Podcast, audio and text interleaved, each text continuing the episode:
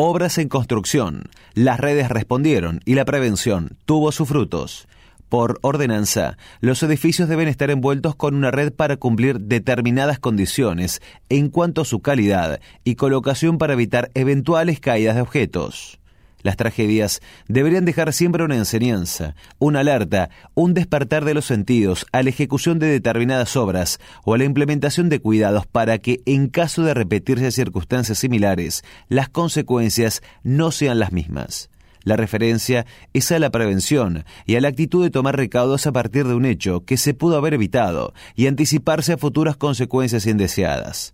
El temporal del pasado sábado 16 en nuestra ciudad mostró al menos una medida preventiva que tuvo resultado positivo y que disminuyó los daños que podría haber generado de haberse mantenido las condiciones anteriores.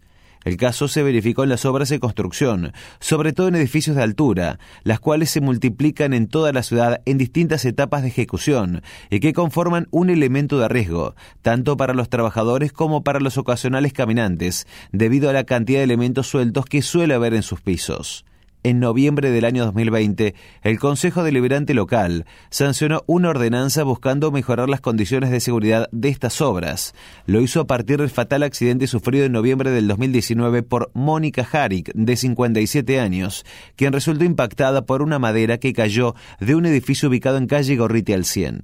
En 2013 había sucedido algo similar, cuando un tirante salió despedido de un piso en altura de calle Bransen y San Martín e impactó en la cabeza de un ciclista. En ese contexto hubo un trabajo conjunto de funcionarios, colegios, empresas constructoras y profesionales de la construcción para mejorar la seguridad asumiendo que el trabajo en altura trae aparejado riesgos de caída de objetos las condiciones climáticas locales, donde el viento es protagonista permanente, aumenta claramente esas posibilidades. Luego de un periodo corto de trabajo se adecuó y actualizó la normativa existente, estableciendo la obligatoriedad de colocar vallas, pantallas de protección, pantallas móviles y protecciones por pisos.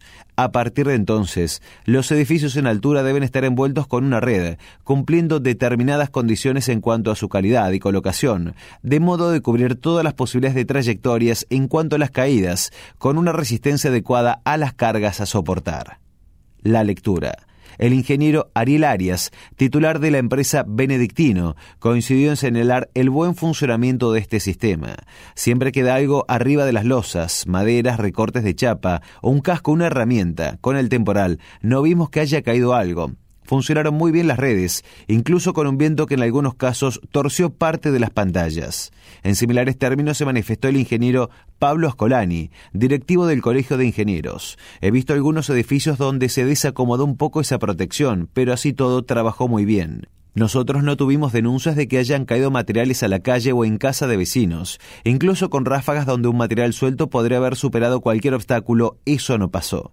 Sin dudas, las redes han ayudado muchísimo. De no haber estado, hubiese habido seguramente una importante caída de elementos, con todo el riesgo que eso implica, señala el ingeniero Horacio Fioriti, especialista en seguridad e higiene. Por último, el ingeniero Daniel Galac, de la firma Galac Wasserman, reconoce que gracias a las redes las consecuencias no fueron peores, más allá de que se trató de un fenómeno inusitado, capaz de superar cualquier protección. Las consecuencias podrían haber sido mucho peores, aseveró. La moraleja es que toda intervención preventiva jamás debe ser pensada como un gasto que se debe evitar, sino que claramente se trata de una inversión a favor de la salud pública. En el caso de la construcción se trató de una adecuación simple, una modalidad que ya tenía un uso probado en otras ciudades y a través de una normativa que cumple con regularidad.